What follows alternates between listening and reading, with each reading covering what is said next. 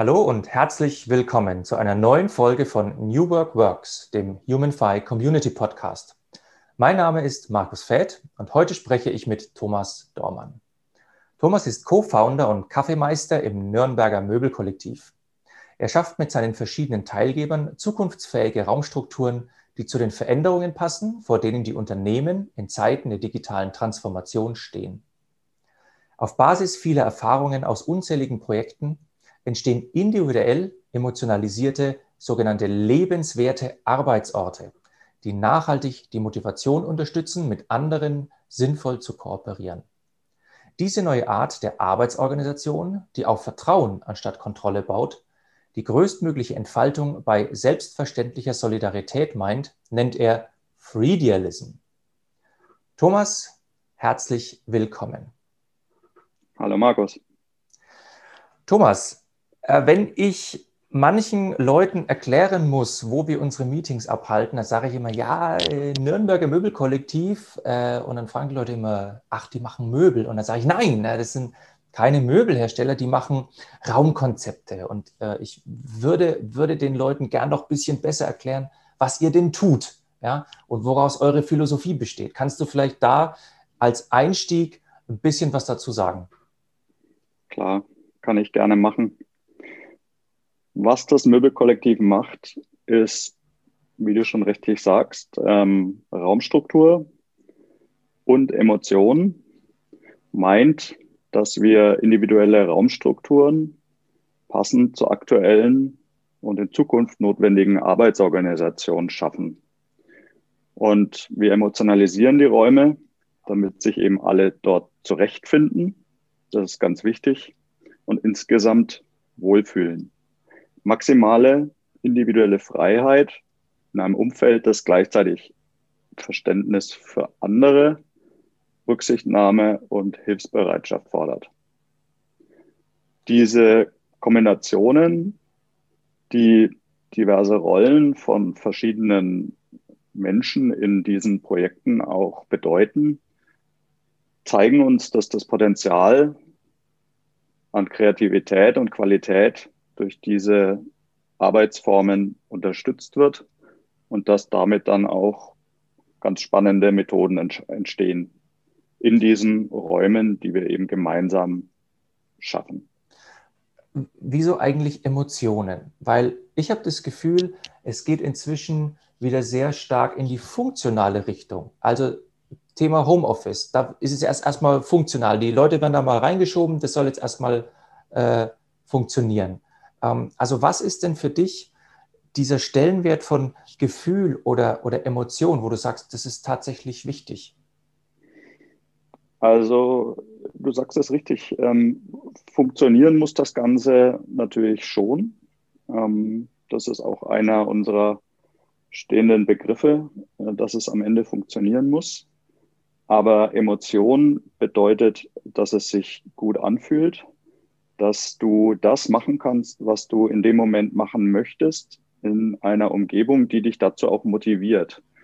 Ähm, wir merken immer wieder bei den Besuchern, die zu uns kommen, ähm, dass über den Ausspruch, wow, hier möchte ich gerne auch arbeiten, hinaus da eine tiefere Begründung liegt, die gar nichts mit unseren Möbeln zu tun haben oder mit den Farben oder mit den Formen oder sogar mit den Raumstrukturen.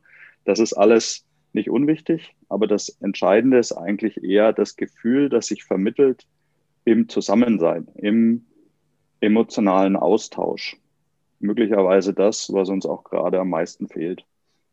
Ist es den, den, den Menschen oder den Kunden, mit denen ihr zusammenarbeitet, ist es denen eigentlich am Anfang so, ähm, bewusst, dass das ein wichtiges Thema ist? Also kommen die schon ein bisschen so mit dem, mit dem, mit dem Thema im Kopf, ja, Emotionen sind ein wichtiges Thema, wie können wir die fördern? Oder sind die eher noch so alter Schule und ihr äh, bringt die dann so ein bisschen äh, aufs andere Gleis?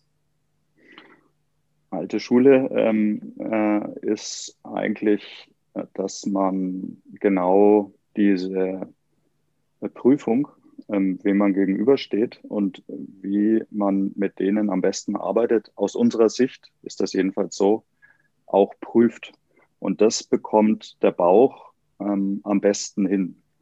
Die, die zu uns kommen, kommen oft mit einer Vorstellung ähm, zu uns, die bedeutet, ähm, an Raumstrukturen anders heranzugehen, weil das hatten Sie gehört, ähm, dass wir das tun, an äh, Dinge analytischer am Anfang und am Ende emotionaler in der Lösung heranzugehen. Aber ähm, Sie ähm, sehen das Ganze als ein Flächenthema, ein Raumstrukturthema und ein Thema für den Einzelnen von der Funktion her gedacht, so wie du es vorhin auch gesagt hast, und weniger als ein Thema der Kooperation, als dass wir es heute äh, verstärkt betrachten.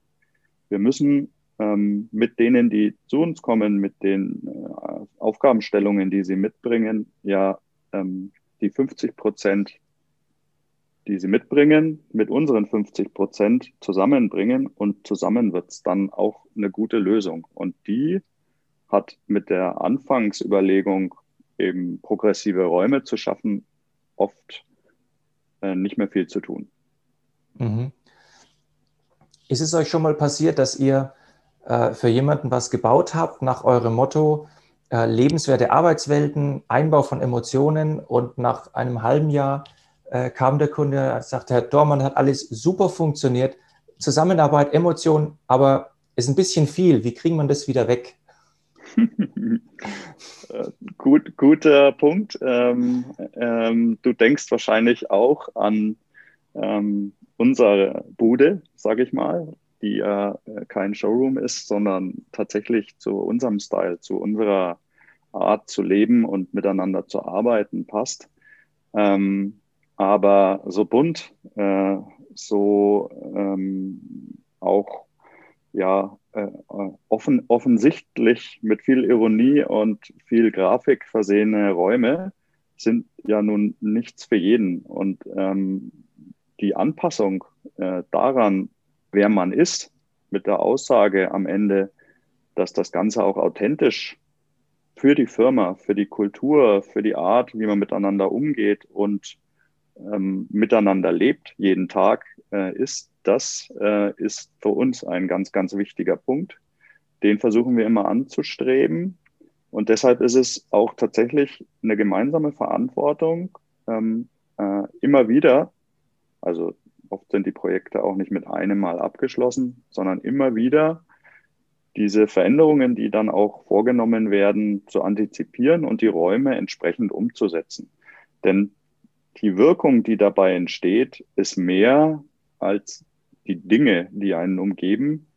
Die, der Gesamteindruck macht etwas mit den Menschen, haben wir festgestellt. Mhm. Ich war mal in einer äh, größeren Bank und die haben mich da rumgeführt und die haben ähm, Meetingräume nach, nach, nach Motto. Also äh, die haben einen großen Meetingraum Dschungel und es ist wirklich ein Dschungel und irgendwo hinter der Palme links steht so ein Sessel. Ja. Nächster Meetingraum ist Meer, was auch immer. Also alles sehr, wie soll ich sagen, sehr durchdacht und extrem konsequent umgesetzt. Das wirft natürlich bei mir jetzt die Frage auf, äh, wie, wie stark werden zum Beispiel bei euch in euren Aufträgen die Mitarbeiter mit eingebunden, weil man könnte ja sagen, das ist so extrem, so ein Dschungel, das kann jetzt nicht so unbedingt für viele Mitarbeiter authentisch sein. Ja, also wie, wie geht ihr vor? Arbeitet ihr mit, mit Top-Management oder mit einer Projektgruppe oder macht ihr Umfragen bei Mitarbeitern? Was macht ihr da? Ähm, sind jetzt für mich im Grunde drei Fragen, die du jetzt gleichzeitig gestellt hast. Äh, und ich würde sie gerne mal der Reihe nach äh, versuchen zu beantworten. Die Sehr gern. erste Frage war ja dein Dschungel, den du äh, genannt hast. Und ähm, das sind für uns ähm, plakative Räume. Ähm, bei uns heißen die dann Sylt und Alice und Zebrastall und Prinzessinnenburg. Ähm, und das sind nicht die einzigen. Äh, wir haben für unterschiedlichste Themen unterschiedlichste Ecken und wir halten das auch für eine sinnvolle äh, Vorgehensweise, das eben individuell auch herauszufinden, was dort zu der Firma für die entsprechenden Räume auch passen könnte, damit man sich dann darin auch besser zurechtfindet als in einem Raum, der A1.5 4.0 heißt oder ähnliches. Das äh, bedeutet eben Geschwindigkeit, im Grunde aber auch Sicherheit, denn du weißt, wo du bist und du weißt, wo du hin musst. Und diese eher im Unterbewusstsein angesiedelte Sicherheit gibt dir ein gutes Gefühl im Raum. Die zweite Frage war ja, ähm, ist das äh, etwas, was wir mit dem Top-Management äh, oder mit der Marketingabteilung beispielsweise äh, ausbaldowern?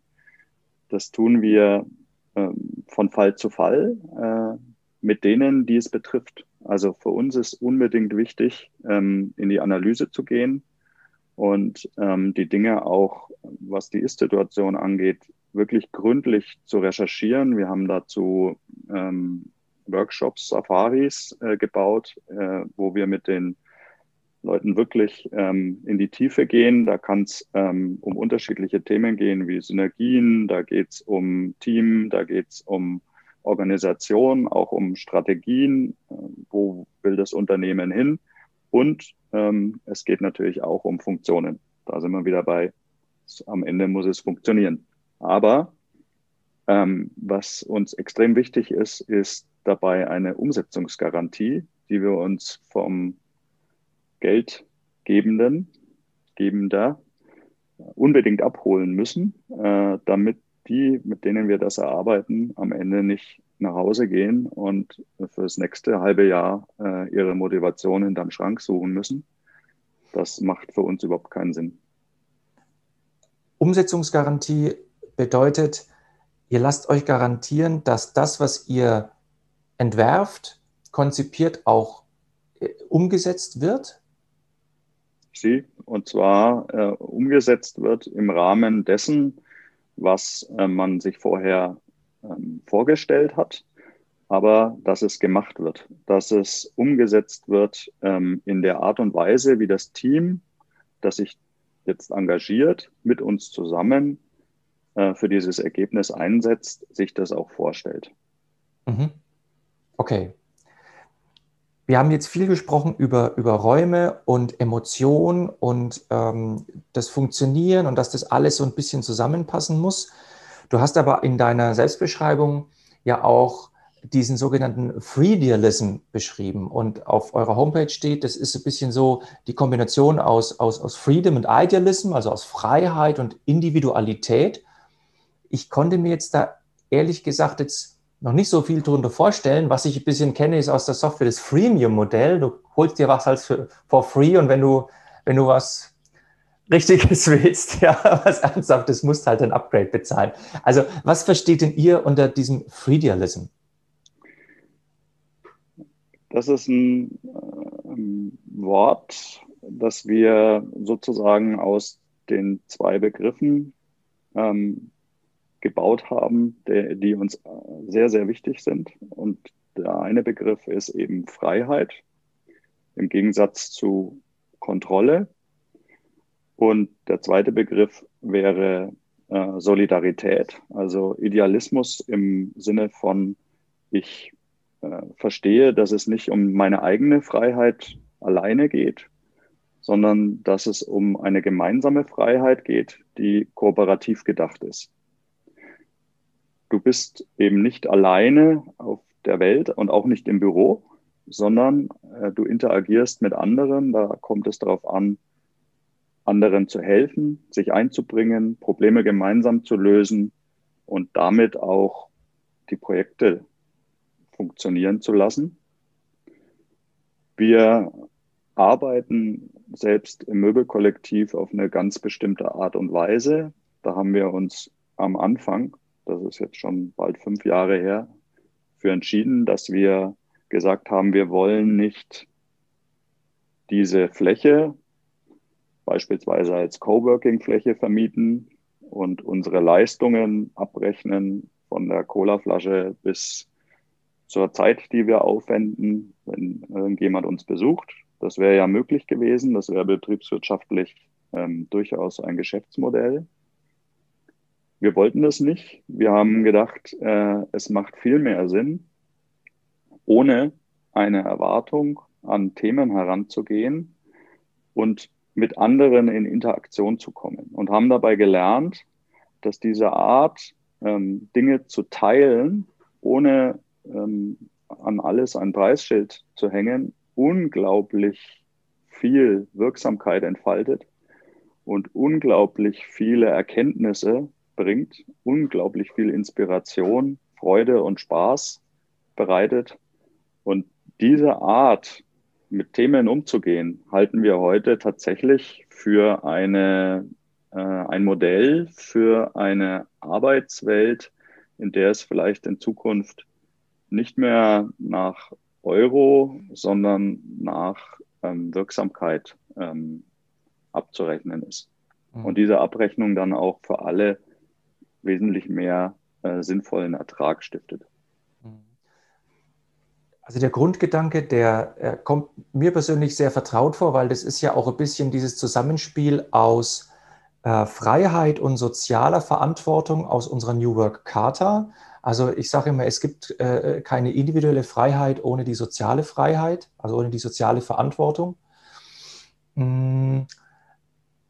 Habt ihr eigentlich mal daran gedacht, so ein bisschen in die Diskussion zu gehen und zu sagen, was wir hier machen mit, mit Freedialism, ist eigentlich so ein bisschen dieses Gegenmodell zu dem landläufigen Purpose, weil der, dem Purpose wird ja oft so vorgeworfen, ja, Purpose bedeutet ja, ich mache so ein bisschen, was ich will, äh, was mir gut tut, meine Verwirklichung am Arbeitsplatz.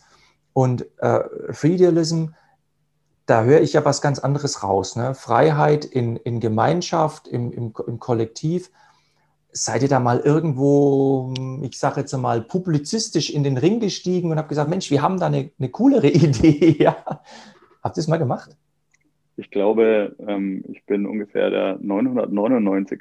in Podcasts, der sagt, wir arbeiten daran. Und bei uns wird das äh, eine Art Rezeptbuch geben äh, für praktische Umsetzungen äh, mit den entsprechenden Geschichten, die wir selbst erlebt haben, die man dann eben ähm, interessant oder aber auch äh, fürchterlich äh, verquer finden kann. Das werden wir, das äh, werden wir später alles sehen.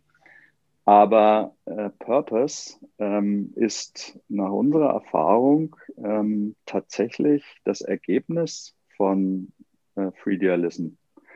Ähm, mhm. Wenn du, wenn du ähm, den Nutzen als einen gemeinsamen gesellschaftlichen Nutzen betrachtest und dabei durchaus wirtschaftlich denkst, wirtschaftlich im Sinne von nachhaltig wirtschaftlich denkst, glaube ich, dass das tatsächlich ein Boost ist, den wir ähm, gedanklich, aber auch praktisch in der Umsetzung erleben könnten, wenn wir äh, nicht nur durch die Erfahrungen, die wir gemacht haben, in den eigenen Projekten übrigens, dann äh, als Einzelne durchaus einiges erreichen können. Aber sobald wir zwei, drei, vier sind, immer mehr sind als die Anzahl der Leute, die daran arbeiten und die Projekte abheben und die Ergebnisse so fantastisch sind, dann könnte ich mir eben vorstellen, dass das tatsächlich ein Modell sein könnte, da fehlt dann nur noch die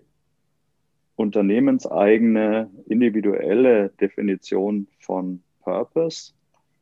Aber die Haltung könnte, ähnlich wie bei euch auch, in der Charta formuliert, eine sein, die einen dahin trägt. Mhm.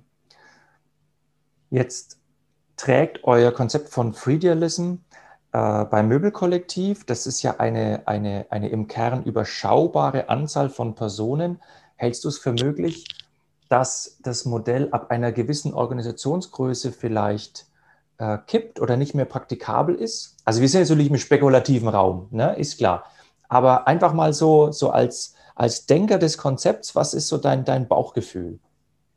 Also ich kann dir ähm, auch praktisch ähm, berichten, dass wir nach wie vor im Kern äh, die Gründer äh, und unser Werkstudent zusammen eben drei People sind, die rein rechtlich das Möbelkollektiv ausmachen, mittlerweile aber bestimmt an die 15 bis 20 Mitkollektive haben, die projektbezogen, situationsbezogen, wenn sie Lust und Laune haben, wenn es sich ergibt, durch Zufall mit uns arbeiten. Alle diese Möglichkeiten gibt es. Äh, und wir stellen fest, dass das seit Gründung eigentlich expandiert. Das ist kein Bauchgefühl, sondern das ist Fakt. Ähm, das hat auch nicht immer etwas damit zu tun, dass ähm, diese Thematiken zielgerichtet stattfinden. Ich glaube im Gegenteil, es hat etwas damit zu tun, dass man sich sozusagen emotional gut riechen kann, dass man bestimmte Werte teilt, dass man das aber gar nicht irgendwie artikulieren muss, sondern dass sich das ergibt äh, und aber auch bestätigt, indem man miteinander arbeitet und dass das, ja, jetzt kommt wieder so ein Wort, das ähm, allzu oft benutzt wird, aber ich finde es eins der wichtigsten, äh, das Netzwerk wie in einem Wald, das Pilzgeflecht, das man nicht sieht, aber dieses Netzwerk ähm, ständig weiter wächst. Und ähm, wenn du mich fragst, ob das ähm, organisatorisch äh, in irgendeiner Weise ähm, Grenzen kennt, würde ich formulieren, ähm, dass es auf die Natur ankommt, der, des Netzwerks. Und wenn es natürlich organisiert ist, glaube ich nicht, dass es Grenzen ähm, geben muss. Wenn man es versucht, ähm, traditionell zu organisieren, würde es, glaube ich, ziemlich schnell an Grenzen stoßen. Mhm. Ich formuliere es mal ein bisschen um. Wir haben ja in den letzten Jahren äh, in den, in den Management-Moden immer so ein bisschen die Diskussion, äh, können Konzerne noch überleben? Äh, wollen sie sich immer in Schnellboote verwandeln, weg von dieser starren Struktur, tayloristisch etc.? Was ist denn deine Meinung? Ist dieses Netzwerk oder dieses Pilzgeflecht, wie du das nennst, ist das, ich ganz, ganz plakativ jetzt, die Organisationsform der Zukunft und werden die richtig großen Dickschiffe, werden die zu Exoten werden? Was ist da deine Meinung? Die Dickschiffe werden sich wandeln. Jetzt kann man natürlich formulieren, sie müssen sich wandeln. Ich würde sagen, ähm, sie können und dürfen sich wandeln und es wäre nicht zu ihrem Nachteil, wenn ähm, am Ende das, was uns alle ja bewegt, äh, nämlich ähm, die Anpassbarkeit an sich verändernde Situationen auch für Konzerne äh, zukünftig ähm, schneller, besser und mit weniger Schmerz leistbar wären. Ich glaube persönlich, äh, dass ähm, die Vernetzung aber vor allem die Art und Weise, wie man denkt, einen sehr großen Einfluss darauf haben werden, wie schnell wir uns nicht nur als kleines Unternehmen, äh, Mittelständler oder Konzern an veränderte Situationen, an die disruptive Umwelt anpassen, sondern dass es letztendlich eine gesellschaftliche Aufgabe sein wird, ähm, uns anders zu denken, uns vielleicht auch neu aufzustellen. Und dass wir jetzt wieder als Möbelkollektiv einen kleinen Beitrag dazu leisten können, indem wir mit dem, was wir mit anderen erschaffen, mindestens keine nachteilige Umgebung für solche Veränderungen äh, bilden, sondern eben Möglichkeitsräume, ja, Möglichkeitsräume ähm, bauen, die dann ähm, das Experimentieren, äh, das Ausprobieren, möglicherweise auch das Scheitern der einen oder anderen mh, hm, Anwendung, Methode, Experimentes ähm, erst für Unternehmen umsetzbar machen. Mhm. Das ist jetzt ein gutes Stichwort. Ähm, ich wollte äh, dir ein, ein, ein Zitat vorlesen von eurer Homepage. Und zwar, ähm, ich zitiere das jetzt mal, äh, die, die Zukunft unserer Arbeitswelt unseres Wirtschaftens muss anders aussehen als das immer schneller, immer weiter, immer mehr und immer billiger. Die bisher herrschenden Paradigmen tragen nicht mehr. Wachstumsmaximierung ist nicht nachhaltig effektiv. Demgegenüber steht schon immer ein besseres Vorbild vor unser aller Augen, die Natur mit ihren organisch wachsenden Kreisläufen. Jeder noch so kleine Bereich wirkt immer auf das Ganze und ein Ausgleich findet hier permanent statt. Natur ist nicht auf ein Effizienzmaximum aus, sondern auf beständige Weiterentwicklung angelegt. Zitat Ende. Jetzt stellen sich natürlich für mich, wenn ich sowas lese auf der Homepage, ähm, einige Fragen. Eine davon ist, gebt ihr diese Texte auch euren Kunden zu lesen? Nein. nur, nur freiwillig, wenn Sie ja. möchten. Es ist nämlich, ich, äh, weil du musst, also unsere Erfahrung, ne, es ist ja, ist ja alles gut da, die, die, unsere Erfahrung ist tatsächlich, du musst zu unterschiedlichen Zielgruppen unterschiedlich äh, kommunizieren. Ne? Und ich könnte jetzt als Markus Feld, könnte ich da hingehen und sagen, ja, super, das ist wo, wo muss ich unterschreiben? Ne? Äh, und auf der anderen Seite fällt mir natürlich auch immer auf, dass eben gerade dieses äh, Paradigma nach, nach Effizienz und Wachstum, das steckt einfach noch super krass drin. Ja?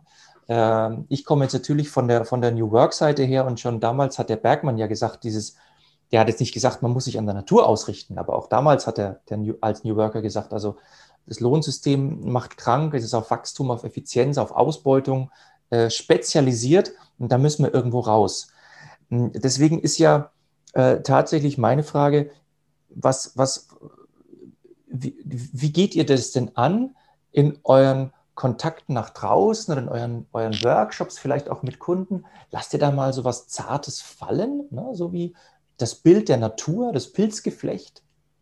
Pragmatisch, Markus, pragmatisch. Ähm, wenn du dir vorstellst, dass ähm, die Menschen, die uns aufsuchen, weil es gibt äh, für uns keine andere Art des Zusammenkommens, weil wir ja auch keine Werbung oder irgendetwas anderes machen, sondern rein darauf angewiesen sind, dass Menschen tatsächlich freiwillig zu uns kommen, ähm, wollen wir natürlich nicht äh, eine Theoriestunde daraus machen ähm, und sie irgendetwas äh, unterschreiben lassen, außer dass man am Ende das umsetzt, was man sich vornimmt, das schon, aber äh, nicht eine ähm, Denkschule verordnen, sondern wir möchten gerne ähm, das, was ist, transformieren und sind uns durchaus bewusst, dass das ein ganz langer Pfad mit sehr vielen Schleifen ist und äh, Wiederholungen auch überhaupt nicht ausgeschlossen, sondern eher wahrscheinlich stattfinden werden. Und wir gemeinsam uns auf den Weg machen. Und zwar jeweils individuell gemeinsam auf einen Weg machen, der das, was Tradition bedeutet und was auch nicht 100% schlecht ist, sondern sehr viel Gutes auch enthält, in den guten und in den wertvollen Teilen möglichst erhält und trotzdem Neues möglich macht, äh, Neues umgibt, äh, Neues ähm, flexibilisiert, Neues denkbar wie in einem Labor umsetzbar macht. Und diese, ja, wie soll man das nennen, vielleicht Verheiratung von äh, Tradition und nach vorne gedachten Idealen, denen wir folgen, ergibt dann meist schon eine ganz gute Lösung, die doch äh, anders ist als die, die entstehen, wenn man, sagen wir mal, nur einen Raum neu bebildert und einen Kicker reinstellt.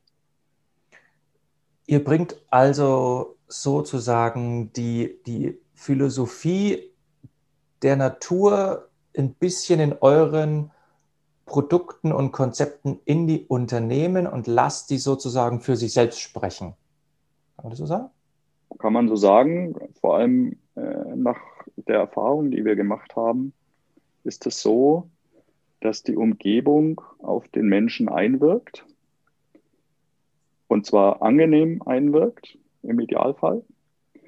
Und die Dinge, die sich dort manifestieren, äh, sei es ein Bürogarten, sei es ähm, auch akustisch wirksames Moos, äh, sei, seien es Pflanzen, die äh, im Sichtfeld stehen, manchmal auch Naturbilder oder ähm, Grafiken, die bestimmte äh, Themen transportieren, subtil wohlgemerkt und nicht ähm, als Mantra, machen etwas mit den Menschen und ähm, machen etwas mit der Zusammenarbeit der Menschen untereinander. Und das ist, worauf es uns ankommt. Das Individuum selbst ähm, oder, wenn man es jetzt betriebswirtschaftlich betrachten würde, der Einzelne, B2C, ist nicht unser Thema. Unser Thema ist, wo zwei Menschen zusammenkommen und eine Kooperation möglich wird. Mhm.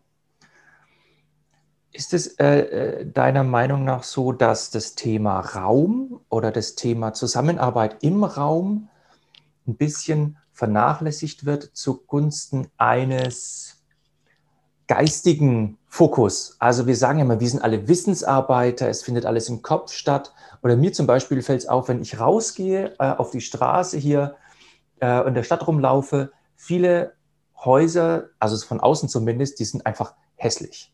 Also sie sind funktional hässlich und sie sind teilweise auch fast un, unlebbar. Also da kriegst du einen Koller. Äh, was mir zeigt, es wird oft gar nicht mehr so sehr darauf geachtet, schön zu bauen oder Räume schön zu gestalten, sondern wir sagen, ja, findet ja alles im Kopf statt. Na, Hauptsache, du hast was im Kopf und egal, ich stelle dich an irgendeine Pinnwand, mach das. Äh, wie, wie, wie, wie, siehst du das? Ähm, ist das jetzt ein Befund, der jetzt nur auf meine persönlichen äh, Hirnwindungen zurückgeht oder ist da ein bisschen was dran? Ich glaube, dass da durchaus was dran ist, ähm, weil wir ähm, ja verschiedenen Denkschulen in der Vergangenheit gefolgt sind, die hm, eine Effizienz in den Vordergrund gestellt haben, die ähm, Funktionalitäten, aber auch den Preis oft als ähm, prioritäres Ziel definiert haben. Gebäude, die in den 70er, 80er Jahren gebaut wurden, kannst du heute abreißen, äh, weil die Substanz so schlecht ist, ähm, dass eine äh, Erneuerung sich nicht lohnt. Demgegenüber stehen Gebäude, die vor Jahrhunderten gebaut wurden, heute stabil und fest und sehen auch völlig anders aus. Und ich denke immer daran, dass unser Ideal eines Tages, ähm, die Dinge einmal von innen nach außen zu planen, also von den Menschen zur Hülle und nicht von der Hülle zum Menschen, mhm. ähm, mal Wirklichkeit wird und dass wir tatsächlich in einem Bauprojekt ähm, vor allen Planungen zuerst einmal klären, wie wollen wir in Zukunft unsere Hauptlebenszeit in dieser Kooperation, die wir Arbeit nennen, verbringen. Auf das Bauprojekt, das dann entsteht, würde ich auch wetten, dass es völlig anders aussieht als das, was du ähm, da gesehen hast, als du aus dem Fenster geschaut hast. Sehr wahrscheinlich, ja. Äh, Thomas, ähm, als Abschluss habe ich noch äh, folgende Frage an dich. Wenn du das, was dir wichtig ist, was du magst, was deine Essenz ist, wenn du das in zwei Hashtags bringen könntest, welche zwei Hashtags wären denn das? Das wären vermutlich ein Hashtag, der ein bisschen äh, unsere Historie auch betrifft, nämlich die vorhin schon erwähnten lebenswerten An Arbeitsorte würde ich heute als Hashtag anders arbeiten ähm, bezeichnen. Mhm. Und ein zweiter Hashtag würde den Schwerpunkt haben, ähm, das Wie zu beschreiben. Und da, den würde ich nennen, wir gewinnt. Mhm. Super. Thomas, vielen Dank für dieses Interview. Hat mir super viel Spaß gemacht. Tito, ich danke dir.